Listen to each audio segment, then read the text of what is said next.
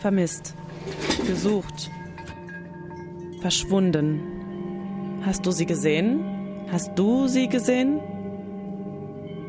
Valeria Alejandra Gutierrez Sorrero. Alter 13 Jahre. Nationalität Mexikanerin. Bundesstaat Jalisco. Größe 1,53 Meter. Hautton hell. Haare schwarz und lang. Lippen voll. Hast du sie gesehen? Hast du sie gesehen? Sie wurde verschwunden. In Mexiko sind 33.000 Personen als vermisst gemeldet. Es wird von Verschwinden lassen geredet, um zu verdeutlichen, dass eine Gewalttat dahinter steht. Im Bundesstaat Jalisco wird von 5000 verschwundenen Personen ausgegangen. Vermutlich ist die Dunkelziffer fünfmal so hoch. Ein Viertel aller Fälle sind Frauen. Allein in Jalisco wären das circa 6000 verschwundene Mädchen und Frauen, das entspricht der Bevölkerung einer Kleinstadt. Der Journalist Davin Franco arbeitet seit Jahren zu dem Thema des Verschwindenlassens. Das ist eine brutale Situation. In keinem anderen Land der Welt verschwinden so viele Menschen wie in Mexiko, nicht mal in den Ländern, die offiziell im Kriegszustand sind. Der Kontext hier ist, dass wir seit mindestens elf Jahren in einem Krieg des Staates gegen das organisierte Verbrechen leben, in dem es einzig und allein um die Sicherheit geht. Aber seit 2006 hat die Anzahl der Verschwundenen konstant zugenommen.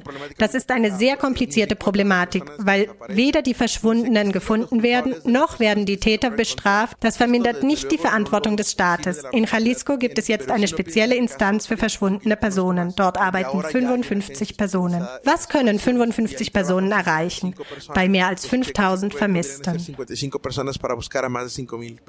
Personen wie Valeria Alejandra entsprechen einem bestimmten Profil. Darwin Franco hat mit Journalismusstudenten das Profil von verschiedenen Frauen recherchiert und Gemeinsamkeiten in ihren Fällen analysiert.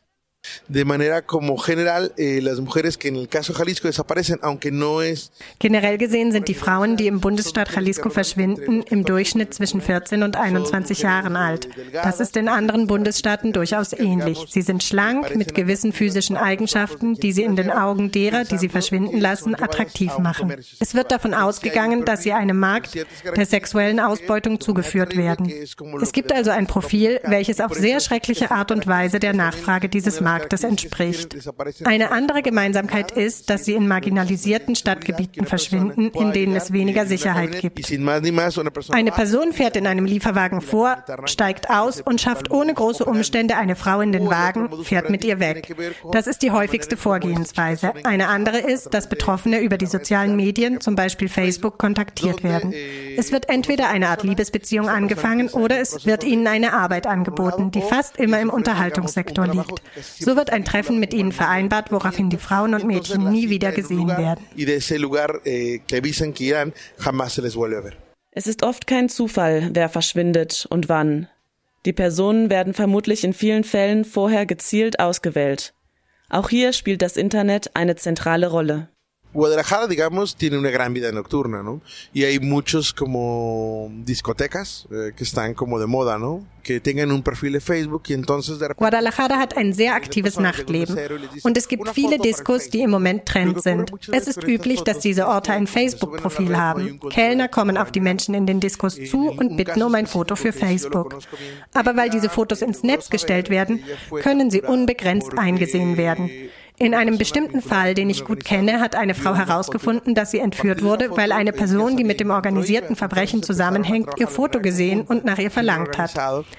Es gab eine Zusammenarbeit von organisiertem Verbrechen und einem Angestellten der Disco. Sie wussten also, an welchen Tagen sie dort war, welches Auto sie hatte, ob sie alleine ging oder im Taxi nach Hause fuhr. Und sie nutzten den Tag, an dem sie alleine nach Hause fuhr, um sie verschwinden zu lassen. Das wissen wir, weil sie circa vier Monate gefangen gehalten wurde. Das war kein Menschenhandel gehandelt, sondern ein Anführer des lokalen organisierten Verbrechens wollte sie für sich haben. Sie wusste also, dass ihre Möglichkeit zum Überleben darin lag, eine Liebesbeziehung mit ihrem Entführer vorzuspielen. Und nach mehreren Monaten hat sie ihm die grundlegende Frage gestellt. Warum ich? Und er erzählte ihr, dass er sie auf einem Foto von einer Disco sah, weil diese Fotos ihnen präsentiert werden, um Frauen für ihre Geschäfte auszusuchen. Sie war also circa vier Monate bei ihm und als die Regierung einen Einsatz machte, um die Menschenhändler zu fassen, wurde sie gefunden.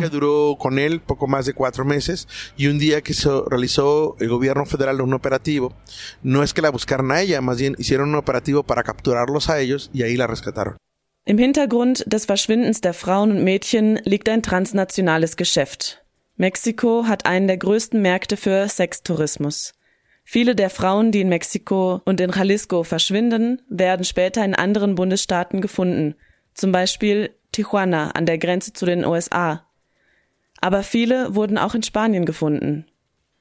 Diese Art von Menschenhandel und Ausbeutung ist neben dem Drogen- und Waffenhandel ein zentraler Arm des organisierten Verbrechens in Mexiko. Die Situation ist ernüchternd, aber so wie das Internet und die sozialen Netzwerke ein Werkzeug für das organisierte Verbrechen sind, so werden sie auch genutzt, um nach Verschwundenen zu suchen. In vielen Ländern wird einer Suchmeldung erst nach 48 oder 72 Stunden nachgegangen. In Mexiko wurden verschiedene Handlungsprotokolle eingeführt, die die Suche schon vorher ansetzen.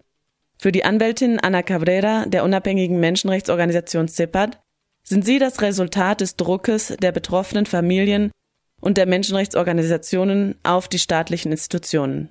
Las acciones de búsqueda inmediata de las 72 horas han sido empujadas desde la misma sociedad civil de estos colectivos de, de familiares de Die Möglichkeit der unmittelbaren Suche in den ersten 72 Stunden nach dem Verschwinden einer Person wurde von der Zivilgesellschaft erkämpft, von den Kollektiven der Familienangehörigen verschwundener Personen.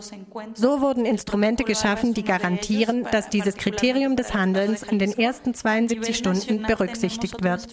Das ALBA-Protokoll ist eines dieser Instrumente, welches im Bundesstaat Jalisco fungiert. Auf bundesstaatlicher Ebene gibt es ein weiteres Protokoll zur Suche von verschwundenen Personen, das Protocolo Homologado para la Búsqueda de Personas Desaparecidas, in dem auch Handlungsmöglichkeiten in den ersten 72 Stunden genannt werden.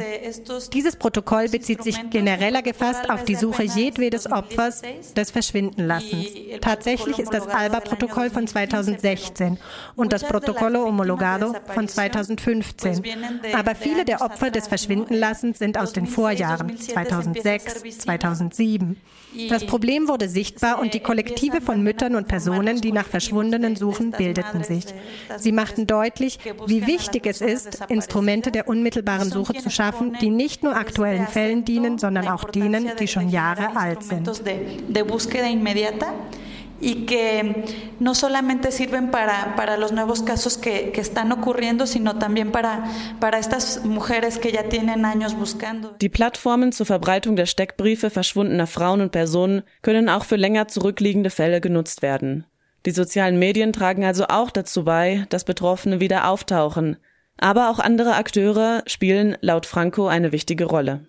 Uno es que eh, la más básica y la más común inicialmente tiene que ver con que Eine Möglichkeit des Wiederauftauchens ist, dass sie freigelassen werden.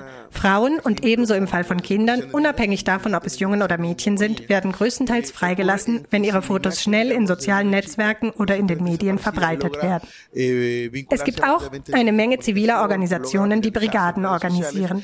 Das heißt, sie prägen sich das Gesicht einer verschwundenen Frau ein und suchen sie in Bars und Bordellen.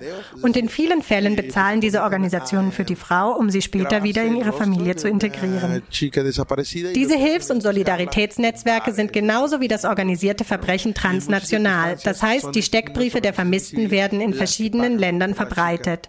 Sie verantworten sich dazu, Menschen von hier dort zu suchen und umgekehrt.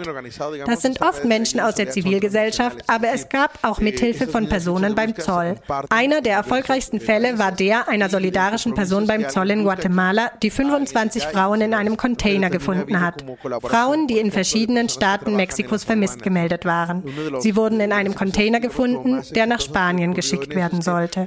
Ich würde sehr gerne sagen, dass sie auch durch Polizeieinsätze auftauchen, aber in Wirklichkeit gibt es kaum derartige Einsätze gegen den Menschenhandel. Das, obwohl es durchaus bekannt ist, wo Orte der Prostitution sind. Und das heißt nicht, dass alle Personen zwangsweise da sind. Es ist auch möglich, aus eigener Entscheidung dort zu sein. Aber es müsste Einsätze geben, um herauszufinden, wer freiwillig dort ist und wer nicht. Wir sprechen von einem transnationalen Verbrechen, welches auch von mehreren Staaten verfolgt werden sollte. Aber das Rechtssystem beschränkt die Ermittlungen nur auf ein Land, wenn sie überhaupt ermitteln wollen.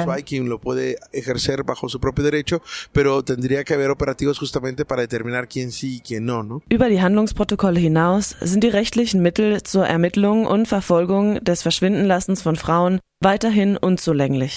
Franco erklärt, dass es keine ausreichende Zusammenarbeit gibt zwischen Ermittlungseinheiten, die zu Menschenhandel arbeiten, und denen, die sich mit dem Verschwindenlassen befassen. Beide Straftaten werden als unabhängig voneinander gehandelt. Dennoch sieht Anna Cabral, dass in den letzten Jahren Fortschritte gemacht wurden, obwohl sie einen noch sehr langen Weg markieren. Los derechos de las mujeres en, en México han avanzado por las movilizaciones y, y la conformación de, de colectivos. Die Rechte der Frauen in Mexiko sind zum Großteil dank der Mobilisierungen und der Arbeit von Kollektiven weitergebracht worden. Sie haben große Anstrengungen betrieben, um die Gewalt gegen Frauen, die auch mit dem Machismo zusammenhängt, sichtbar zu machen. Sie haben die Forderungen nach Gesetzen, die die Wahrung der Frauenrechte garantieren, auf die Agenda gebracht und ebenso Forderungen nach einer Politik der Prävention von Fällen der extremen Gewalt wie dem Verschwindenlassen und den Feminiziden. Sie fordern auch eine Reaktion auf die historischen Fälle von verschwundenen und ermordeten Frauen, denen ebenso der Zugang zur Justiz möglich gemacht werden soll. Die Gesetze, die es gibt, existieren seit Anfang des Jahrhunderts, seit dem Jahr 2000. Es wurden also schon ein paar Instrumente und Mittel geschaffen. Was mir Hoffnung bereitet in der Arbeit um das Thema der Gewalt gegen Frauen, ist die Kapazität der Zivilgesellschaft Zivilgesellschaft mehr Forderungen an die Autoritäten zu stellen und auch, dass gemeinsam und kollektiv ein Bewusstsein in der Gesellschaft geschaffen wird, welches ermöglicht, darüber nachzudenken, was wir hier gerade leben und auch, wie wir die Gewalt reproduzieren und sie selbst in unseren kleinen Räumen auftritt. Das sind Prozesse, die Zeit brauchen, bis man sichtbare Fortschritte macht, aber es kommt zu einer Öffnung, die ermöglicht, dass sich mehr Personen mit einbeziehen. Pero que hay una apertura, se van generando espacios de reflexión de escucha que permiten que pues más personas se involucren.